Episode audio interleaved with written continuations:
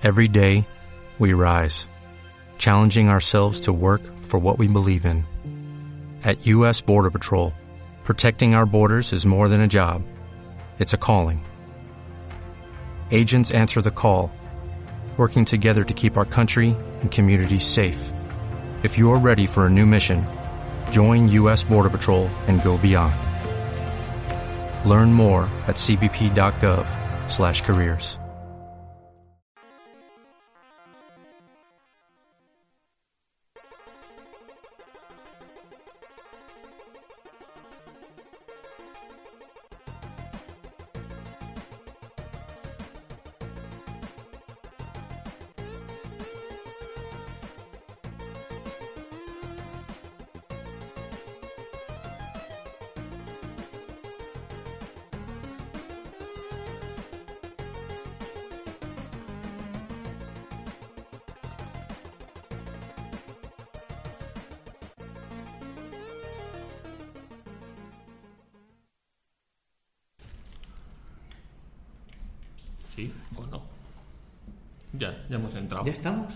estamos, ya ha pasado un mes.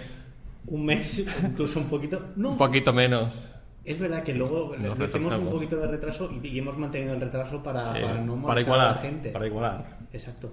Y dado porque hoy aquí en nuestra comunidad es fiesta. Claro, hemos aprovechado el festivo. eh, además, no tenemos pizarra detrás. Bueno, hemos hecho otros pequeños cambios, como siempre. Cambio de formato. Cambio de formato. Nuevo, nuevo, nuevo, nue- nuevo, nuevo formato. En fin, estamos aquí para hablar eh, de unas historias que os gustan tanto, algunos para dormir, eh, y que generan tanto amor como odio a partes iguales.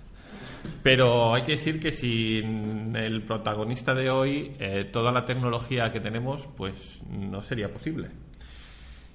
Y creo que podríamos empezar, ¿no? Al menos en esta historia hay tres protagonistas que aunque no se lleven bien entre ellos... eh, No, no, no desveles todavía, no desveles todavía. no, no, seguro. Bueno, Sí, seguro, ¿no? dejamos No que, desveles. que, que Tony nos cuente al menos dos de sus protagonistas. Dos de sus protagonistas. Dos. Mira, aquí lo tengo ahí, mira, para que... ¿Qué- El ¿Por qué quieres que empiece? ¿Por el más Por el viejo? Bratain, por el Bratain. Por el más viejo, ¿no? El más viejo. Viejo de los tres que están Es muertos. que, es pero- que mm, no lo hemos dicho, pero el tema de hoy es los transistores. O sea, bien que la- es una tecnología que ahora- hoy en día en toda, en todo, en toda tecnología mm, Está usa, presente. está presente.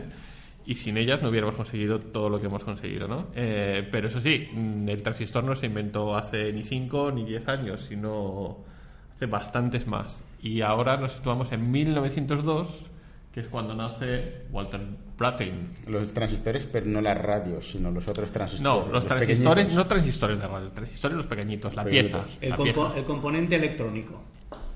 Vale. Pues podemos empezar por una de las tres personas importantes que- de las que vamos a hablar, que es el Walter Hauser Brattain.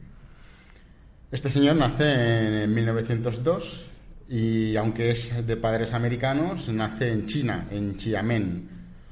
¿Por qué? Porque su padre era profesor de una escuela privada china y, bueno, casualmente estaban allí. Pero con un solo año ya él y su madre vuelven a Washington, que es de donde son, y allí ya se quedó toda su vida, bueno, toda su juventud, digamos, hasta que empezó a ser independiente. Eh, fue, a, fue a la universidad y se licenció en física y matemáticas. De hecho, fue tan bueno en lo suyo que acabó formando parte de un, de un grupo que se llamaba Los Cuatro Jinetes de las Físicas. Y bueno, de los otros no vamos a hablar porque no tienen nada que ver con nuestro tema. Es- Eso es que hagan otro podcast. Eso en el podcast de los cuatro jinetes de las físicas hablaremos de ello. En el año 1927, que este señor tenía 25 años, eh, bueno, estaba él, pues eso, con sus temas de físicas y tal, estaba ayudando a desarrollar los estándares de las frecuencias piezoeléctricas, o sea, que ya estaban buscando tecnología. Y en el, en el año 29 entra en la empresa que nos ocupa del, del tema de hoy, que se llama Bell Telephone Laboratories, como físico investigador. Que era una división, los laboratorios de lo que hoy en día es el AT&T. AT&T, sí. ¿Vale? Vale. En, en Bell, al principio, eh, lo primero que hacía, pues, eh, como era investigador, pues trabajó con rectificadores de óxido de cobre, con emisiones termoiónicas, descubrió el efecto fotoeléctrico en la superficie de un semiconductor, que yo como no soy de no sé exactamente explicar lo que es, pero bueno, según el, el comité del premio Nobel, se le valoró como una de las mayores contribuciones a la física en del estado sólido. O sea que este señor tiene bastante talento. Eh, de este hombre hay que decir si, que, que es, es el único que tiene dos premios Nobel, ¿verdad? En física. Y bueno, ya comentaremos, los comentaremos creo que un poquito más adelante. Hmm, Sí, luego ya... No desveles, lo que dices es que yo desvelo. ¿eh? Sois Que unos me, me puede, me puede- el, el tema de hoy me puede, ¿sabéis que me puede? Vale, y sobre este hombre no vamos a hablar más porque justo después de este momento es cuando se conoce Bueno, con lo dejamos ahí en que, en que este hombre llega ahí en Bell. O sea, todo confluye en, en estos laboratorios de Bell que era donde hacían in- in- investigación. O sea, intentaban elucubrar cuál sería la tecnología del futuro, evidentemente, para poder competir mejor. ¿vale? Pero no estaba solo en este caso. Estaba también con mm, John Bardeen. ¿no? Sí, tenemos a John Bardeen, como has puesto tú, eh, no confundir con Javier no Bardem. con ¿no? Bardeen, claro, que la- el apellido es... Esto es una, una broma, un chiste malo Es una, es una nuestro. estúpida broma de, de- de españoles. Eh, en el año 1908 nace John Bardeen. Saturnino, deja de reírte ya. Nace en Madison, en Wisconsin, el 23 de mayo de 1908. Su padre fue el primer decano de la Universidad Médica de Wisconsin, o sea que ya viene de familia estudiosa. Obtuvo el grado de Ingeniería Electrónica en el 1928 con 20 años, en la Universidad de Wisconsin también, recibiendo luego el máster en el 29, o sea que era un cerebrito de la electrónica. Empezó a trabajar en Gulf Research Laboratories, que la empresa está ¿La petrolera? de la petrolera de Gulf, donde estuvo investigando sobre el magnetismo y la gravedad. También bueno, estuvo trabajando una temporada de geofísico, pero se cansó de todo esto. No le, se ve que no le acabó de gustar la física y tal. Y se gradúa en matemáticas en la Universidad de Princeton. Y ahí obtuvo el doctorado de físicas matemáticas en el año 36. Y de ahí ya fue a trabajar a Bell también. Bueno, ahí confluye dos de los afluyentes de la historia de hoy, Mm, pero como siempre suele decir, no hay dos sin tres. Y en este caso, la tercera pata era el señor William Bradford Shockley. Nombre ahí contundente. En el año 1910. Este señor, que en origen era británico, nació en Londres, pero eh, su familia eh, se muda a Palo Alto, California. No sé si os sonará, Palo Alto. Sí. Al fin y al cabo es, es la cuna de lo que sería eh, Silicon Valley. ¿vale? Pues su padre, que era por el cual se mudaron a América, era un ingeniero de minas y hablaba hasta ocho idiomas. O sea, era una familia mm, Muy inteligente. muy inteligente. No vienen La de madre- gente que vende cosas en el rastro, ¿eh? No. vienen de, de, ca- de cuna alta. Y su madre además era licenciada por Stanford. O sea, lo tenía todo para poder ser un cerebrito, ¿no? Aunque eso mm, tuviera sus más y sus menos, que ya veremos más adelante. Entonces Shockley, eh, eh, como por entonces había matemáticas o física para dedicarse al mundo tecnológico, se gradúa en ciencias en 1932 y además en física en 1936. Sí, obtiene el, do- el doctorado en este caso. Sí. Y entonces es cuando, eh, después de salir del doctorado, eh, entra a trabajar a los laboratorios Bell. Y ahí sí que es cuando confluyen los tres afluentes de este dispositivo y eh, se unen a ello. ¿Vale? Aunque eh, hay que decir que antes de todo esto, eh, no se inventa el transistor de la nada, sino que toda esta investigación se basa en una cosa que, se denominaba válvula de vacío. Válvula de vacío, tubo de vacío, eh, tiene varios nombres. Eh, Mm. lámpara de de- vacío, dependiendo, dependiendo de, de la traducción, Ah. del contexto y, y- y- y la fuente, ¿no? Estas válvulas de vacío sí que fueron inventadas por eh, John Ambrose Fleming es, en 1904. No sé si luego Saturnino nos podrá corregir, pues si lo vio en los periódicos de la época y nos lo podrá corroborar. Luego vendrá, luego vendrá. De hecho, le propusimos un reto que luego comentaremos. Entonces, eh, este dispositivo, la válvula de vacío, era una bombilla eh, en la cual tenía un, el- un electrodo eh, alejado del filamento y se hacía pasar una corriente por este filamento y el electrodo. Eso eh, se usaba para pasar de corriente alterna a corriente continua. ¿vale? Recordáis que, que por eficiencia normalmente se usa corriente alterna, pero luego para según qué dispositivo se tiene que volver a convertir A continua. a continua para que eso funcione. Vale.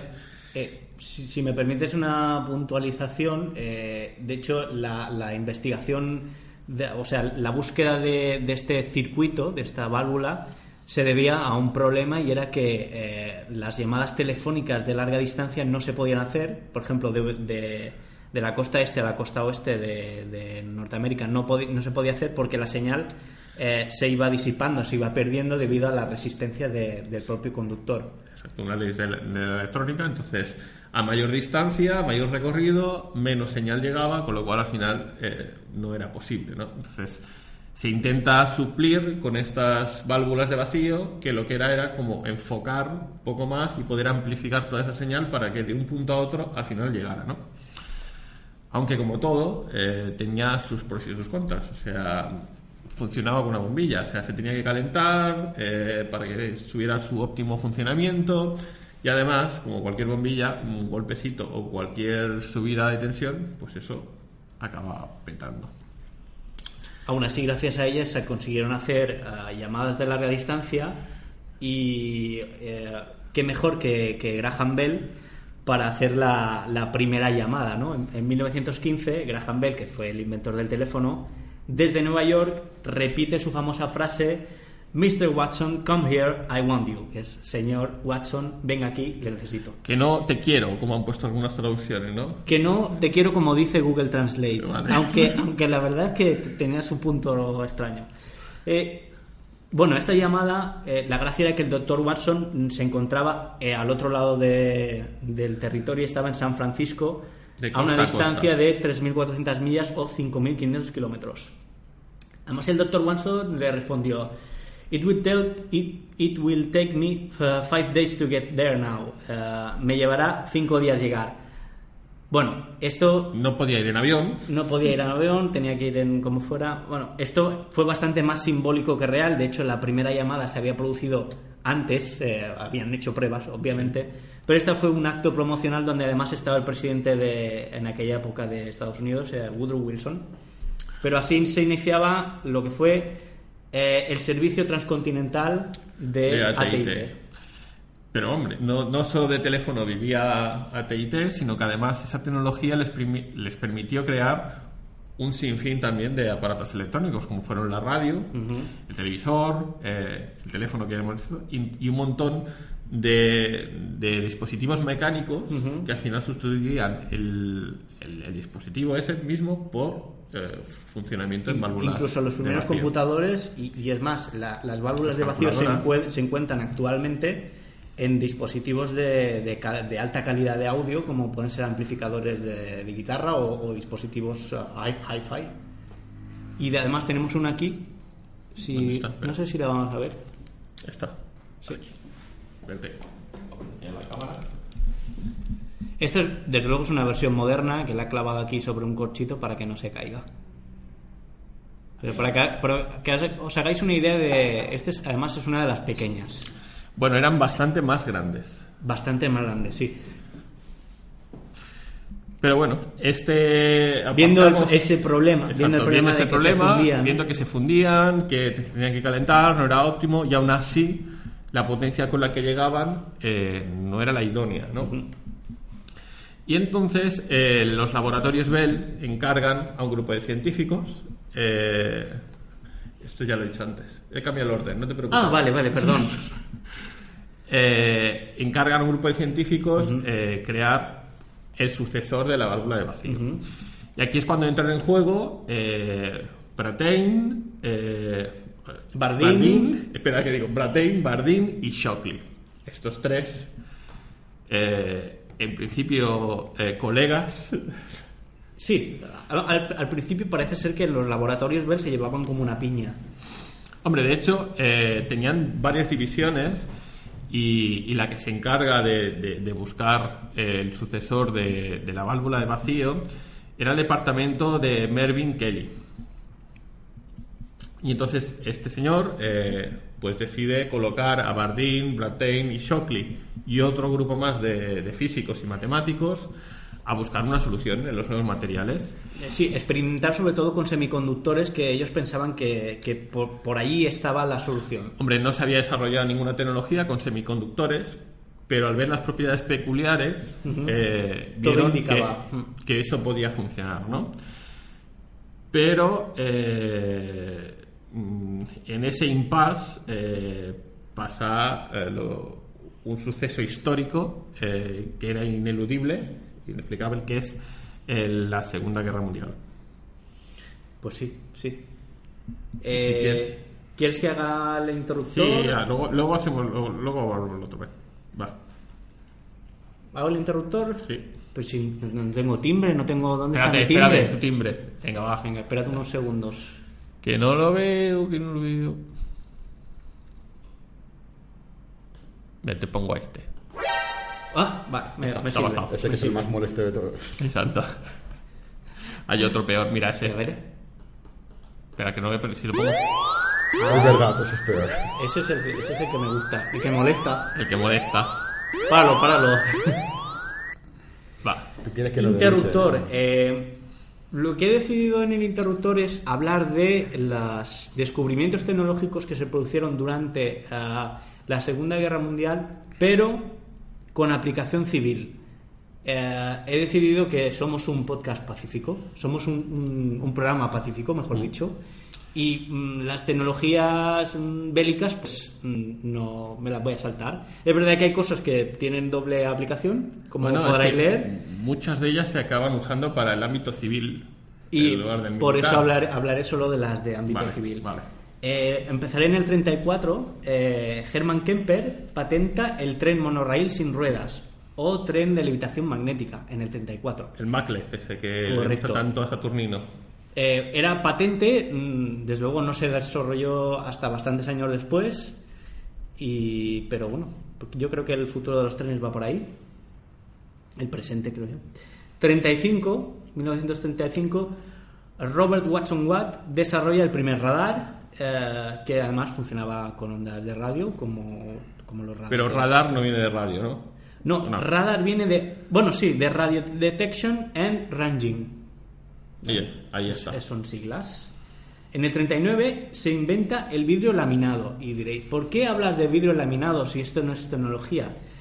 Porque se llamaba Indestructo. Y me ha gustado tanto el nombre que tenía que mencionarlo. hecho, pues aquí va. Sí. El, el vidrio laminado pues se utilizó en, en- en los parabrisas de los vehículos. En 1940... Bueno, puedes buscarlo porque al final emplea silicio también, ¿no? El, el vidrio. El vidrio utiliza silicio, sí. Entonces ya está. Está Ah, pues enganchado está todo enganchado, enganchado. perfecto. Eh, 1940, Henrik Magnuski, Marion Bond, Lloyd Morris, Bill Vogel inventan el walkie-talkie de Motorola. Portátil. Pero Pero no como el walkie-talkie de los 80, ¿no? no, un walkie-talkie de 15,87 kilos. Nada. Ahí Podías está. hacer mancuernas con el walkie-talkie. Sí, yo creo que lo llevabas, o sea, que durase la batería 20 minutos daba igual, te cansabas antes de llevarlo. ¿Qué más? 1941. Conrad Hughes eh, termina la primera computadora controlada por programas es, que funcionaban. Se llamaba la Z3 y ahí, yo creo que esto ya lo he comentado en, otra, en otro momento porque además me suena. Eh, hay discrepancias con lo de si es la primera computadora o no porque no es de propósito general. Eh, bueno, yo lo comento porque además me parece interesante. En 1942, una ingeniera y, una y actriz, mm, además guapísima y muy inteligente, eh, llamada Heidi Lamar, ah, inventa el espectro ensanchado por salto de frecuencia que, que se actualiza, se, se usa actualmente en los GPS, en los Bluetooth y en las conexiones Wi-Fi. Estoy hablando de 1942. Y en la última, la última persona de la que voy a hablar es de Alan Turing, en el 43, que junto con una división de, de inteligencia británica diseña los procesos y además las máquinas para ah, descifrar eh, la máquina Enigma. además sentando de las bases de la computación actual e incluso de la inteligencia artificial. Ahí es nada. Pero bueno. Y aquí eh, se acaba el introductor. Y a pesar de no querer hablar de las eh, de los inventos bélicos, eh, hay, Hay- que decir que. Shockley abandona la Bell Labs eh, para unirse al Anti-Submarine Warfare Operations Group. O sea, para unirse a una división militar de investigación. Estarás de acuerdo o no, pero él se une. Y en 1944 organizaba entrenamientos para los pilotos de los bombarderos a, raíz del invento del radar. Y entonces, eh, aparte de eso, además a Shockley le encantaba hacer estadísticas y numeritos. Y en 1944, después de haberse pateado todas las instalaciones militares, eh, genera un informe de estadístico de muertes eh, respecto a Japón. Aquí si nos está escuchando nuestro Barça, Juanche o, o quien sea. Juanga o, Juanga, o eh, Clau- el Escuálido. y en este informe indicaba la cantidad de muertos que tenía que haber en Japón como para equiparar y poder a llegar, llegar a ganar la guerra. Y gracias a ese informe es del cual salen las dos bombas destinadas a Hiroshima y Nagasaki. Ahí es nada. Un tío Es majo, parte de la ¿eh? historia, Un ¿eh? tío majo, ¿eh? Un tío majo. Y bueno, más, en, en y realidad más- estaba haciendo su trabajo. y ¿no? más majo que te va a parecer, pero ya lo leeremos. Sí, sí. Entonces, después Lo- de. lo estás reservando, ¿verdad? Exacto, ya, ya lo iremos desvelando. Solo lo veréis a continuación, después de los anuncios. Es un clickbait, ¿eh? Exacto. Porque hay gente que nos pierde por el tiempo. No- no lo creerás, no lo No lo creerás. creerás, no lo creerás. Pero eh, después de hacer este informe, de los bombardeos, pues al final todo lo que empieza tiene que acabar. Y se acaba la Segunda Guerra Mundial. Eh, durante la guerra, el departamento de Mervyn Kelly, que había desarrollado toda esta tecnología para ayudar al ejército americano, eh, intenta reciclarla para usarla en el ámbito civil, ¿no? E intentan, sobre todo, la tecnología del radar eh, para reconvertirla a algo un poco más provechoso. Eh, y entonces, eh, de los que estaban trabajando en los laboratorios Bell, es cuando elige, a, claro, supongo que después de sus méritos, al señor William Shockley. Eh, y se incorpora a este equipo y lo Además. Shockley pide a alguien especial, pide a Walter Brattain. Bueno, porque también era un físico experimental y a Bardeen, que además eh, de ser ingeniero eléctrico y físico, además eh, También muchos físicos, También- químicos, era un departamento bastante, bastante potente. Bueno, al final era de investigación y eh, tenían que sacar algo, ¿no? Entonces, también a todo este grupo se le conoce como, eh, si lo queréis buscar, es eh, el Laboratorio del Inferno de la Bell. Que incluso, bueno, luego pasaremos los enlaces, incluso hay una canción dedicada a ellos, ¿vale? Y claro, pues desde el 41 hasta el 47 pasamos. Y es cuando estaban trabajando Bartin y Brattain en el proyecto y ya empezaban a tener eh, sus más y sus menos. En uno de los documentales comentan el que están debatiendo en una pizarra y eh, uno de ellos empieza a hacer ruidito con dos monedas dentro de su bolsillo a lo que uno de ellos le responde y dice, oye, deja hacer el puñetero ruidito, ¿no? Le que no me puedo concentrar. que no me puedo concentrar. Y otro dice, es que si yo no lo hago, no me puedo concentrar yo. Y entonces el otro rebotado coge dos dólares y se los da y dice, pues juega con esto. Do- dos dos de billetes puta. de dólar de Sí. papel para que frotase los dos billetes y no hiciera el menos ruido. Pues juega con esto, hijo de puta. Algo así. Algo así. Y ahí empezó eh, la semillita eh, que lo llevía no tan solo a llevarse mal, sino que esto mm, tuvieran sus más y sus menos. a pesar bueno. de ellos, son los que de los que más colaboran entre, entre ellos dos, pero bueno. Pero bueno, eh, al final, eh, aunque tuvieran es- ellos dos, tanto Bardeen como Brattain, sus discrepancias, al final, eh, con el que tienen peor, o se llevan peor, es con el señor Shockley. Entonces, al final, quieras que no, les hace unirse un poco en... O sea, el, el enemigo, el amigo de mi enemigo eh, es mi enemigo, ¿no? ¿O cómo era? Eh, No, el, igual. el enemigo de mi amigo es un- Pues eso. El amigo de mi enemigo es mi amigo. Pues eso. Y eh, estaban ahí, entonces eh, investigaban eh, con todos estos semiconductores, como el germanio, silicio, etcétera, etcétera. Y pasa eh, 1947, eh, gran parte del año, hasta que en otoño, cuando estaban batallando con, con estos semiconductores, porque lo que intentaban era que la, las, la corriente fluyera a través de la superficie, porque esa era la teoría con la cual eh, veían que los semiconductores podían funcionar. Pensaban que podían amplificar la señal eh, utilizando el semiconductor como. O sea, pudiendo activar y desactivar el, el semiconductor, haciendo, basándose en, en- en el efecto superficie de, Sí. de que la electricidad fluiría. pero no era así en el caso de los semiconductores. Pero por azar o por accidente eh, o, o a propósito se les ocurre sumergirlo en agua.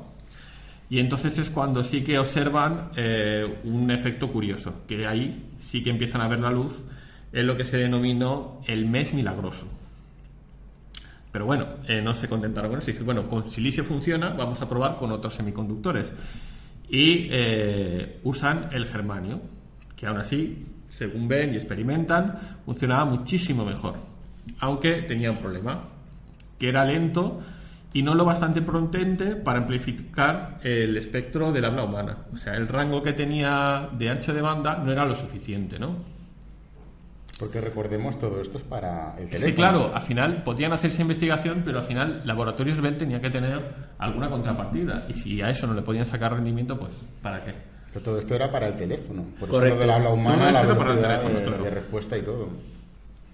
Pero bueno, eh, vieron que mojándolo funcionaba, pero tenían problema, que justamente por mojarlo hacía que fuera más lento. Entonces tampoco le servía. Entonces le dieron otra vuelta e intentaron deshacerse de- de- Del de- líquido. del líquido, o sea, del agua en este caso, ¿no? Y lo que se le ocurre al señor Brattain es eh, sustituirlo por una, la, la plaquita de metal que tenían, que era la que hacía de conductor, por una lámina de oro. Y además, El oro es muy buen conductor, caro, pero es un buen conductor, pero más caro. pero más caro, entonces por eso era una fina capa. y luego la teoría era, bueno, pues si lo que hace que se sumerja en el líquido es luego funciona con el óxido, pues vamos a dejar solo el óxido. Y entonces eh, ponen otra fina capa de óxido Y luego Y- el germanio. y luego el germanio. Consigue que funcione, pero no tanto como debería. Pero bueno, no cejan en su esfuerzo y en su empeño por, por intentar que funcionara, ¿no?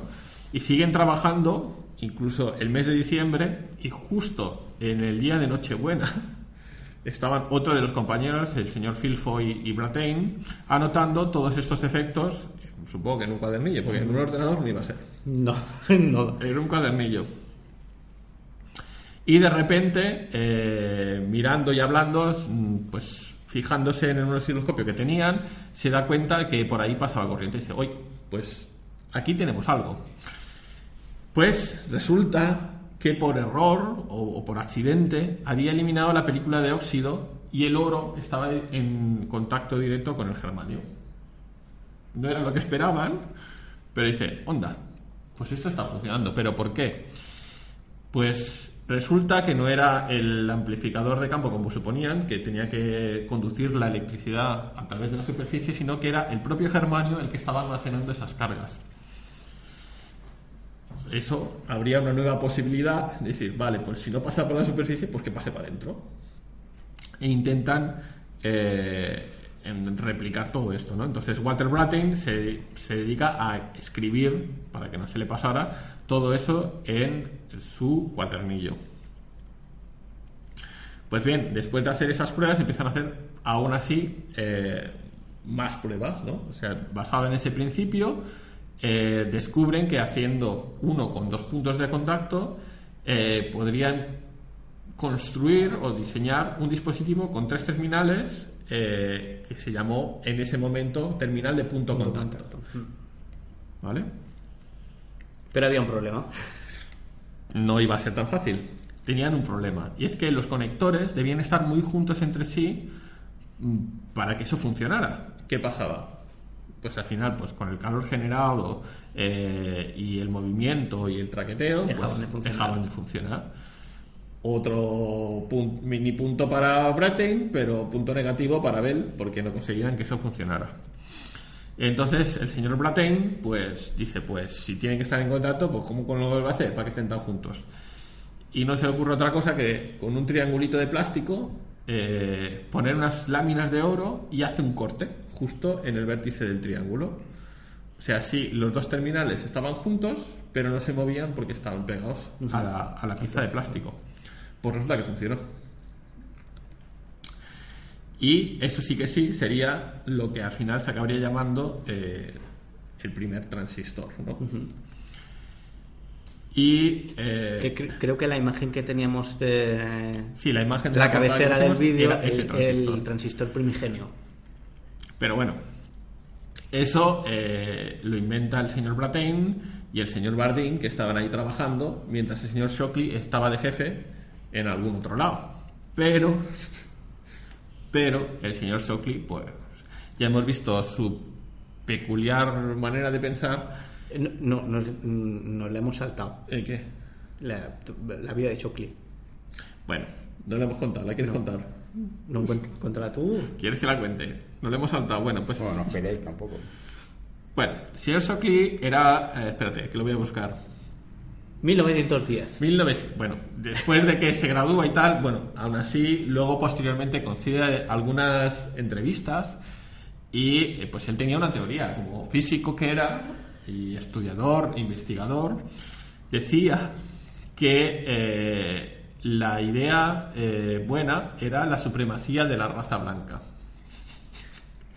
Pero no, pero no así porque sí, porque según él, eh, eh, según sus estudios y según lo que había visto, era ineludible que al final, eh, eh, por factores ambientales y genéticos, pues la raza negra pues no fuera inteligente. Esas eran sus palabras, sus declaraciones.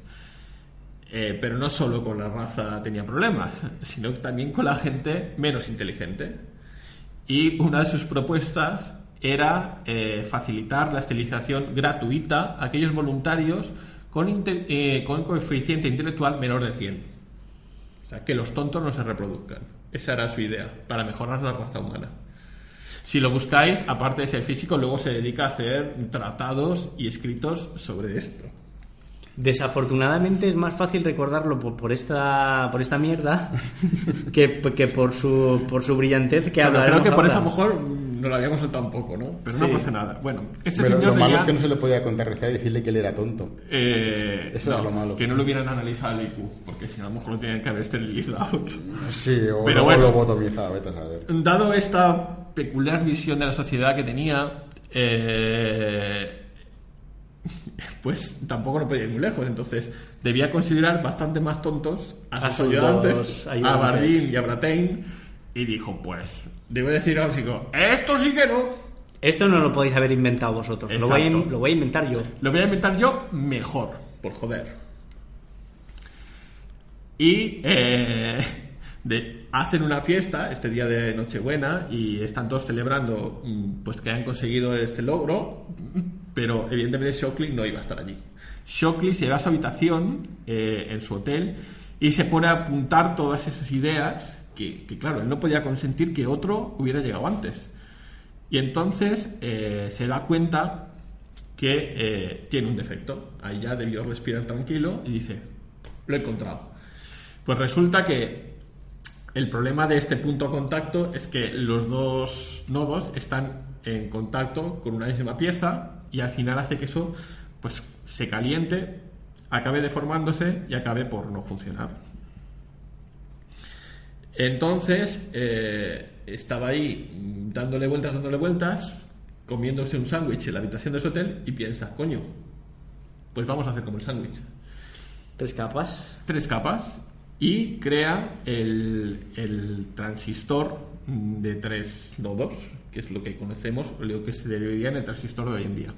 ¿Me he soltado algo? No, el bipolar se llama. eh, Bueno, no, eso solventaba el- los El- efectos del, exacto, del bipolar. de dos, pero el de tres nodos es el que, el que acaba creando él y el que conformaría el, el transistor actual. Pero eso sí, es rápido y raudo, se va a su casa a apuntar todo. Pero eso sí, ni palabrita al señor Bardín ni Bratain. Ahí, me voy pegando un portazo, ¿no?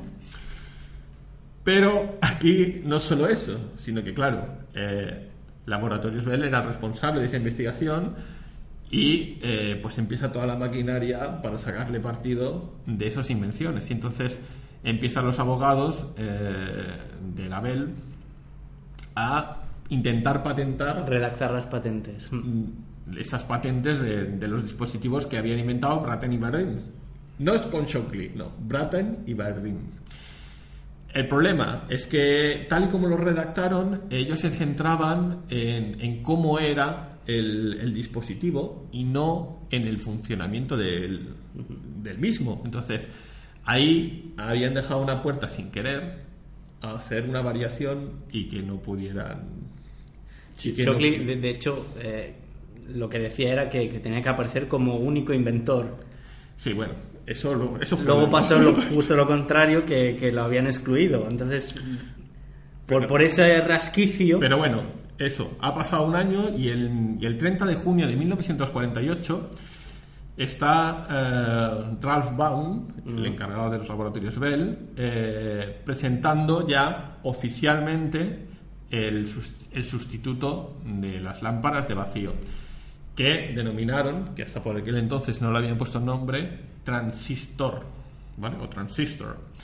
Claro, al final eh, había otros dispositivos que seguían unas reglas mnemotécnicas para, para, para nombrarlos, ¿no? Y eh, no, no le he apuntado a John Pierce, ¿vale?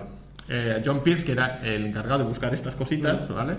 Le preguntan, ¿cómo lo definirías? Y él dijo, pues, no sé, pues es de transferencia y es resistencia. Bueno, en inglés transfer and resistor. Dijo, pues, transistor. Ahí sí se quedó. Pues sí, y entonces eh, con este nombre eh, es como presenta el señor Ralbaum eh, en un comunicado que leeré literalmente para que no me echen a los perros, que dice, el transistor es un dispositivo increíblemente simple capaz de realizar eficientemente casi todas las funciones de una válvula de vacío. Se demuestra por primera vez en los laboratorios Bell. Conocido como el transistor, este dispositivo funciona basado en un principio físico totalmente nuevo descubierto por los laboratorios en el curso de una investigación fundamental en las propiedades eléctricas de los sólidos. Y luego dice, y aunque el dispositivo está todavía en fase experimental, los ingenieros de Bell esperan que tenga una importancia trascendental en la electrónica de las comunicaciones. Y así fue. Y así fue. Bueno, de hecho se comprometieron a que las, las llamadas a larga distancia funcionaran. Funcionaron. Pero bueno, ese es la semillita. Eh, ay, espera. Eh, del transistor, ¿no? Pero es evidentemente, como es algo como muy transversal, pasa por todos los estadios. eh, pues hay alguien y mucha gente avispada que dice, coño, esto del transistor que acaban de anunciar, esto tiene que ser bueno, ¿no? Y desde la otra punta del mundo, desde Japón, en el 52, un señor llamado Masaru Ibuka, que había viajado a, Japón, a, a Estados Unidos con la intención de, de ver estos nuevos descubrimientos, Eh, Él, de hecho, tenía, eh, había comprado años antes una patente de, de grabadoras de cinta y era lo que, lo que ellos fabricaban. eh, grabadoras de cinta, de cinta magnética, de, de estas que son cilindros grabadores de vídeo, de, de audio, perdón. Bueno, pues esto Eh, es... Sí. Sí, Sí, no. sí, sí. Bueno, eh, Masaru Ibuka, que hemos comentado, junto a otro ingeniero, Akio Morita, habían fundado TTK, que era la Tokyo Tsushin Kogyo Corporation, que traducido al, al español sería Empresa de Ingeniería de Telecomunicaciones de Tokio. Bueno, en este viaje a Estados Unidos eh, le habían comentado que la Western Electric estaba ya a punto de otorgar las licencias para patente para, para poder fabricar los transistores. Eh, pero la patente, eh, la licencia esta costaba 25.000 dólares. Estamos hablando de los años 50. Una borrada por aquel entonces. Era, era demasiado dinero para TTK. Aún así, en el 54 consigue financiación, financiación de, además de, de algunos bancos de Japón, del propio Estado. Y claro, eh, empiezan, empiezan a fabricar transistores, pero ya con la marca Sony. Eh, habían cambiado el nombre de TTK por Sony eh, porque él consideraba que Sony era más fácil de pronunciar que mm, todo es un nombre japonés. Sí, para los extranjeros sobre todo. Y el nombre de Sony, como, como anécdota, os comentaré que viene de la palabra latina sonus, que es sonido, es la raíz de sonido o sónico, y el término Sony Boy, que describe a un joven con espíritu libre y pionero. No sé dónde sale esto. Es una fumada. A lo mejor se fueron con el de Matsushita y el de la SH2, se fueron todos ellos juntos en algún lado y, y decidieron el nombre, no lo saben. Puede ser. El tema está en que ellos consiguieron fabricar transistores y lo que hacen es construir radios portátiles, lo que le da un tremendísimo éxito porque son de los primeros, que no los primeros, en fabricar radios portátiles. Eh, en Estados Unidos Texas Instruments ya había Ya hecho había alguna, sí. pero las que realmente tuvieron expansión fueron las, las radios japonesas de Sony y gracias a ello, creo que gracias al transistor, Sony es la empresa que es ahora.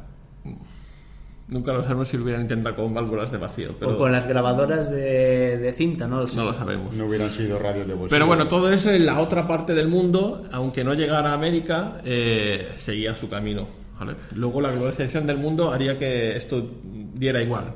Pero en- volvemos otra vez a América y en este caso eh, el señor Shockley, que era un po- ya lo hemos visto que era un poco muy suyo, debió pensar, los de la Bell son todos unos ineptos, tienen el IQ menor de 100. Debió Exacto. pensar. Dice, me voy yo a montar mi propia empresa. ¿Cómo la voy a llamar? Siendo yo. Pues por Shock. Shockley coño, ¿cómo iba a llamarse? Y crea eh, Shockley Semiconductors, ¿vale? En Palo. Alto, En. Palo Alto. Que hemos hablado, al final, eh, por algo se le conocería como Silicon Silicon Valley. Valley. O sea, tiene su raíz ahí, ¿vale? Y eh, tarda un año, pero al final monta su empresa y eh, Laboratorios Shockley de Semiconductors como una división de Beckman Instruments, ¿vale? Monta en vivo. Pero bueno, allí dice, yo me voy y me llevo a la gente y se la lleva, ¿vale? Para que trabajaran en un nuevo tipo de diodo de cuatro capas que fuera eh, más rápido y que tuviera más aplicaciones que los transistores, ¿vale? Y lo que hablábamos, eh, este señor pues dice, bueno, por si acaso voy a tener yo mis súbditos y como ya los conocía, me dice, bueno, pues Ya sé sus manías. ya sé sus manías, me llevo a todos los del mm, del, del laboratorio Bell, ¿vale? Aunque eh, no todos estaban dispuestos a trasladarse desde la costa oeste donde estaban para trabajar con Shockley y además precisamente con Shockley. Exacto. ¿vale? Pero bueno, aún así, eh, Shockley Hace nuevos fichajes. hace nuevos fichajes, eh, gente que no le debía conocer, eh, gente salida de la universidad, de, de facultades, etcétera, etcétera, y eh, los contrata y están ahí investigando, ¿vale? Pero mientras tanto también, o sea, mm, Aquí hay como una especie de impas pacífico. hay un impasse pacífico porque eh, la Academia del Nobel decide entregarle el premio Nobel de Física exequo a los tres. No a los dos y luego a uno, no, a los tres. O sea, a Bardeen, a, A a y a Shockley. Y entonces los tres se van juntitos, bien por ese día, a recibir el premio Nobel. De hecho, eh, ese día se, se reúnen en el bar, una vez, bueno, en el bar del hotel, una vez recibido el premio, y tienen una- unas conversaciones la más de normales y, y es el, el momento quizá más pacífico después de todos esos años de, de batallas legales y de, y de envidias. A pesar del momento de la foto. El momento incluso de la foto tiene, tiene su, su aquel, porque uno de ellos eh, se queda de pie cuando eh, estaba sentado y le quitan el sitio. Entonces, ¿Quién le eh, quita el sitio? Entonces, incluso cuando le preguntan si está satisfecho, él, él dice que no. Pero bueno, eso, eh, hay muchas historias. Evidentemente, bueno, el señor Shockley mm, ya hemos dicho que era un poco particular. Y además tenía la teoría esta de que, bueno, pues yo no quiero que me pase con Bell, que, que me lleva a sus trabajadores, y a mí no me va a pasar lo mismo. Dice, pero bueno, él dice, bueno, para que no haya problemas ni disputas entre mis empleados, voy a publicar todo lo que cobran todos. Para que todo el mundo lo sepa. Mal. Que no se peleen, ¿no? Mal. ¿Y qué le acaba pasando? Pues, Pues que se le van. pues que se le van. Entonces se van eh, el grupo de lo que se llamaría luego los ocho traidores, ¿vale? Que ser- eran Julius Blanc, Victor Grinch, Jane Horney, Eugene Kleiner, Jane Last, Gordon Moore, Robert Noyce y Sheldon Roberts. Y se van a trabajar a otra empresa, a, a fundar, eh, que era el nombre de Fairchild Semiconductors, que hoy en día aún, aún pers- Persiste, sí. ¿Vale? Y entonces eh, fundan una división nueva eh, que era Fairchild Camera and Instruments.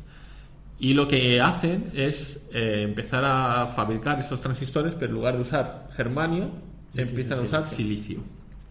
¿Vale?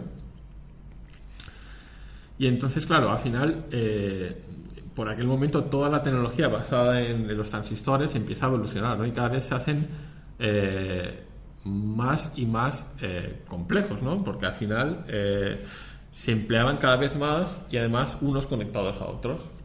El problema que tenían es que esa interconexión entre ellos hacía que todo eso al final se fuera ralentizando. Pero bueno, al final llegan a una solución eh, el señor Jack Kilby de Texas Instruments y Robert Noyce de Fairchild Camera, como hemos comentado. Eh, y lo que crean es, en lugar de tener los piececitas por separadas, lo que hacen es integrarlos todos en un solo circuito. ¿Y qué se crearía aquí? El primer circuito integrado. Que esto ya da para otro podcast y para otros comentarios. Pero bueno, eh, aún así, eh, Fairchild, eh, con este desarrollo del circuito integrado, eh, como su primero, el, el AO o el micro A702, eh, acabarían mm, básicamente mm, por, por expandirse, ¿no? Pero bueno, eh, lo que ha pasado una y dos veces Puede pasa una tercera tercera vez. vez. Y entonces, eh, dos de los empleados de Fairchild Semiconductors, Gordon Moore y eh, Robert Noyce, pues dicen, pues nos vamos de aquí. Y eh, se van a montar otra empresa. Una empresita pequeña que Una ya empresa no que se llama Moore Noise. Dices, Noisemore. More Noise. Y dicen, no, pues Suena va a, mal. ser, va a ser que suena mal. ¿Por qué? Porque se nos sonaba a More Noise, que es mucho ruido en inglés. Exacto. O más ruido en inglés. y lo dice, bueno, pues yo qué sé, ponemos nuestras siglas. NM Electronics. Pues, pues ahí se queda. Y entonces eh, NM Electronics eh, dicen, bueno, tampoco nos suena bien, pero luego, como se pasan a hacer circuitos integrados, dicen, pues Integrated Electronics. Pero tampoco, o sea, esto evoluciona y al final, ¿qué nombre se quedaría? Intel. Pues Intel. De la, de la abreviatura de, de Integrated, Integrated Electronics. Y hasta aquí el, el- todo lo que tiene que ver, yo creo que con el transistor. Eh, Lo más, Hay más, lo más curioso es que, pero- es que no, no llegarían a usar el nombre de Intel hasta que adquirieron los derechos del nombre porque además lo tenía una cadena hotelera. Pero nimiedades, nimiedades. Unidades. Pero bueno, aún así, hablando de circuitos integrados y de, y de chipsets y de japoneses, eh, yo es que a veces me pregunto. Tendrá que ver todo esto con la Saturn? Saturnino, ¿se te ocurre algo? ¿O, no, o en este tema no se puede enlazar con nada? Bueno, pues esto que tiene que ver con la Saturn. ¿Qué Pues, tiene que ver? eh, en primer lugar, saludos a todos. Eh, pues tiene que ver que Sega Saturn tenía procesadores y los procesadores que ¿Estaban, estaban hechos con germanio? estaban hechos con germanio. No. no, no. Era todo más sencillo. Todo era Válvulas de vacío. válvulas de vacío, sí. No, pero claro, eh, evidentemente todos los chipsets llevan transistores. Entonces, claro, la pregunta es todo lo que se ha hablado es para crear un solo transistor. Un Sí, solo transistor. uno, uno entonces, solo. ent- claro. Entonces, ¿cuántos transistores, por ejemplo, podría, podría haber hoy en día. En una Saturn, En una Saturn, por ejemplo. dos. Dos. Dos. Dos Uno eran y otro. Los procesadores de la CPU. Vale. No, pero, por ejemplo, yo qué sé, en una PlayStation, por ejemplo, una PlayStation modelo 1, eh, en global, en la placa, que es muy complicado, porque de modelos de placa a modelos de placa ya cambia el número de transistores. Sí.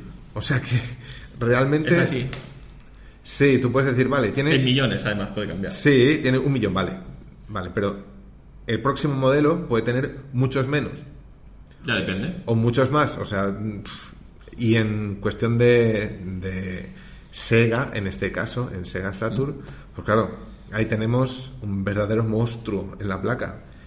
Era, Dos procesadores, dos de auxiliares, dos de no sé qué. sí, súper compleja. Ahí ya estamos hablando de que podríamos tranquilamente, si la CPU de PlayStation 1 a lo mejor tenía más o menos unos 300.000 transistores, más o menos.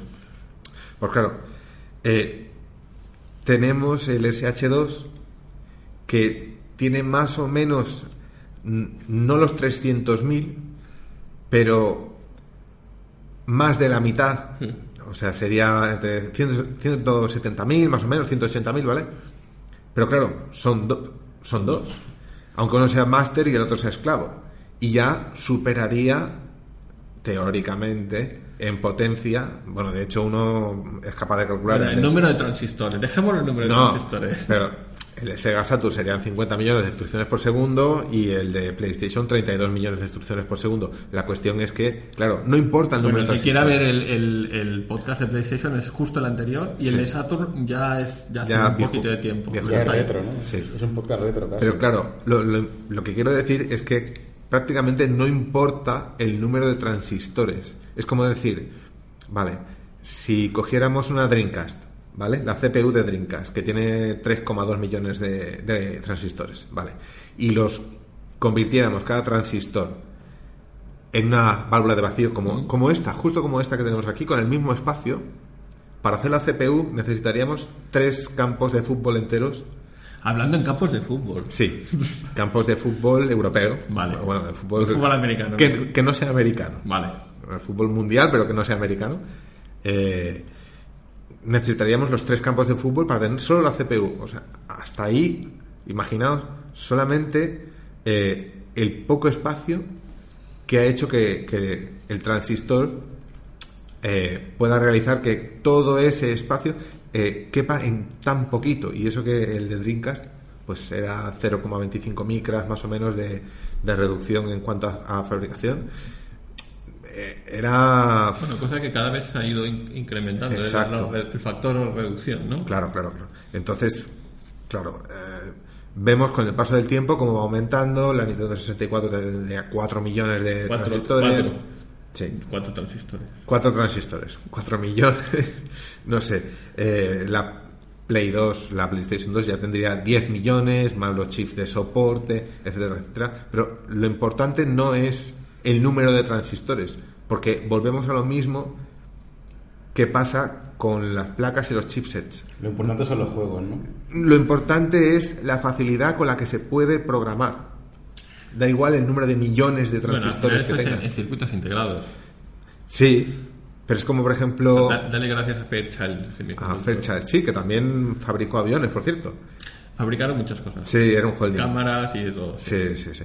Eh, pero de todas maneras, eh, lo importante es que al ser hoy en día millones de transistores en el encapsulado, eh, normalmente el procesador es multipropósito. Por ejemplo, el de la Sega Saturn, por ejemplo, que se dijo que era para eh, múltiples usos, múltiples usos, sí, para cadenas de música también, eh, así como el de PlayStation era una CPU profesional de, la, de finales de los 80, claro, el de Sega Saturn, el SH2, era de uso... eh, Más barato de fabricar. bueno, era más barato de fabricar, fabricar y de uso general como el de las consolas de hoy en día, que es un Jaguar mm, que es multiplicado por 8, o sea que son 8 procesadores. ¿Qué es lo que pasa? Que tenemos el mismo procesador en infinitos dispositivos. O sea, cuando dice alguien, no, es que esta máquina es superior a la otra o tal y cual, dices, da igual, da lo mismo. Al final han cogido un procesador que es eh, lo más barato posible y lo han implementado, lo han multiplicado por 10 y lo han metido en cualquier máquina. Y con eso ya tienes una placa y ya tienes ahí a, a la gente que programa para eso. Da igual que tenga mil millones de transistores, como puede tener a lo mejor una CPU de hoy en día, que al final, mm, si no es para cómputos realmente complejos, va a dar igual. El número de millones de transistores no es tan importante, al fin y al cabo, no. Es la facilidad con la que se programa. Lo único que ha hecho es que un, or- por ejemplo, un iPhone, por ejemplo, por decir un, teléfono, eh, antiguamente, eh, ¿cuánto hubiera ocupado? Creo que hoy en día el último iPhone creo que tiene 9 millones de transistores, más o menos. Si una CPU de Dreamcast que tiene 3,2 millones, claro, tú lo, lo- lo triplicas. ¿En cuántos campos de fútbol hubiera cabido un teléfono móvil? Si es una CPU nada más. Esto hubiera cabido a lo mejor en una ciudad de 500.000 habitantes, siendo válvulas de vacío. O sea, el transistor ha cambiado Todo. todo. Y por eso hemos hecho este podcast. Aunque hay algunos que dicen que para dormir, como esos podcasts que hemos hecho de Ada Lovelace, de, del C, etcétera, etcétera, al final creemos que es interesante, ¿no? Y, Sí, pero- y es necesario. Bueno, de hecho, si no fuera por los transistores, no estaríamos hoy en día emitiendo esto. No, tampoco. Exactamente. Pero hablando de transistores, ¿tú sabes cuántos tipos hay de transistores? ¿Te lo has preguntado? ¿Cuántos tipos hay? No sé, ¿tú lo sabes? Muchos. Lo tienes apuntado. Si tú lo has apuntado ahí. Bueno, pero quiero que me lo cuentes tú. ¿Eh? ¿Lo has apuntado tú? Me cago en la puta al que se ha ido de la mesa. Bueno, Pues, pues, a ver, que lo buscáis, lo ponéis ahí en el glosario. No, que vuelva, que vuelva. y lo buscáis. Hay tres tipos. Están los de unión bipolar, que son los que, eh, que hemos hablado, eh, y esos hay eh, dos tipos, NPN y PNP, que son positivo, negativo, positivo o negativo, positivo, negativo. Los de efecto de campo, que eran los iniciales que intentaban buscar, que lo único que, que la diferencia de funcionamiento es que en lugar de pasar a través del, del material es va a ir la, en superficie, ¿no? Y luego está el tercer tipo que se inventó, que hasta ahora todo era eh, con una unión eléctrica, ¿vale? En tanto los dos polos como en el, en el conector, pero en este se cambia por un fotosensor. Y ese es el, dependiendo si haya luz o no, el que permite no pasar electricidad. Y todos dependen de silicio. Ahora sí. Hoy en día. Y ahí en está, día. que he oído antes, un apellido, Moore, Moore. La ley de Moore. decir la ley de Moore. ¿Qué se- ¿En qué se basa la ley de Moore? La ley de Moore es la del factor exponencial, del factor de reducción y de computación. O sea, cada... Pero bueno, ya estamos llegando a su límite, ¿eh? Ese es el problema que tenemos hoy en día, que llegará un momento en que ya no se podrá poner de una manera eficiente más transistores en un encapsulado. Tendrán que en inventar otra. Tendrán que devolver a la vida los laboratorios Bell tal y como antes Sí. y que inventen otra cosa. O Tú no tendrás un invento así. No, así, no. así no. O eso, o volver a la válvula de vacío. O resucitar o hacen un clon del señor Shockley, porque ya murió en el 81 o algo así, puede ser, 87. Eh, ¿Podéis apagar un momento eso? Eh, o lo resucitan, eso sí, le quita, le- yo le metería ADN eh, ya de todas las razas para que no pueda volverse racista. Bueno, hoy en día sí, solo tendría que ir eh, echar un vistazo a Silicon Valley y vería que aquello es iría- este hombre se iría con una reclutada de Silicon Valley. Bueno, Además, lo, lo gracioso es que parte de Silicon Valley es por culpa de él.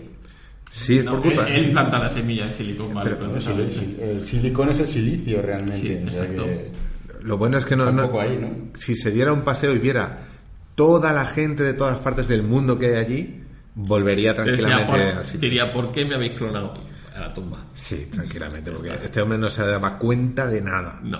Él quería lo suyo y él era de lo suyo y lo suyo es lo mejor. Era así, pero bueno, sin él eh, no tendríamos lo de. O sea que al final hay que agradecérselo. A pesar de haber hecho toda esa guerra armamentística. Lo de- dejamos en neutro. Eh, sí. Lo dejamos en neutro y pasó lo que pasó y aquí estamos. En fin, eh, eso ahí, dale ahí. Muy bien.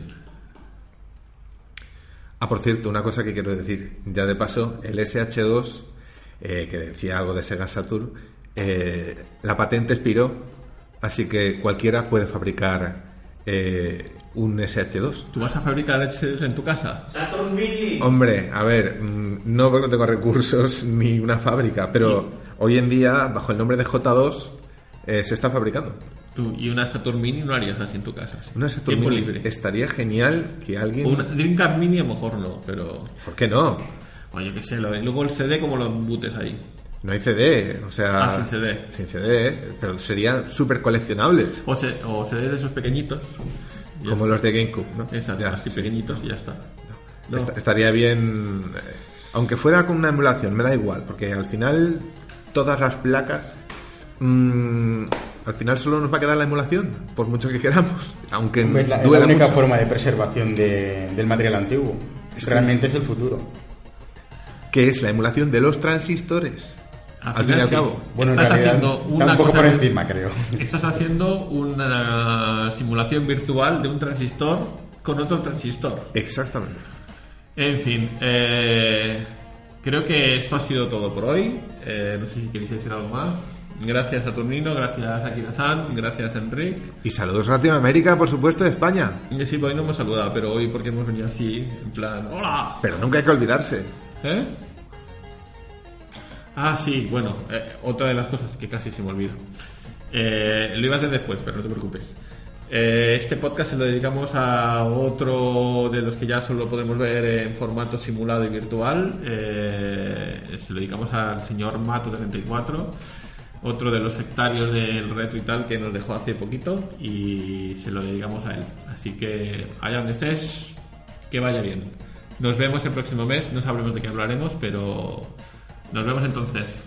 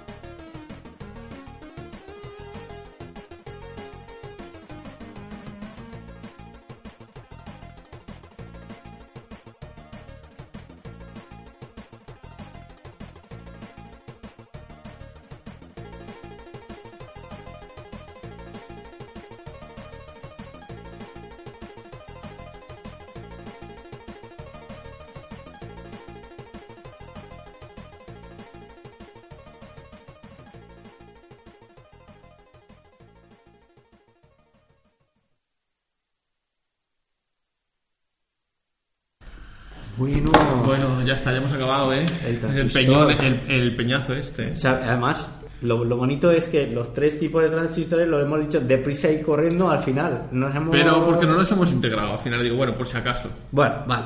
Por si acaso. Pero bueno, seguramente No toda esta infor- información está disponible.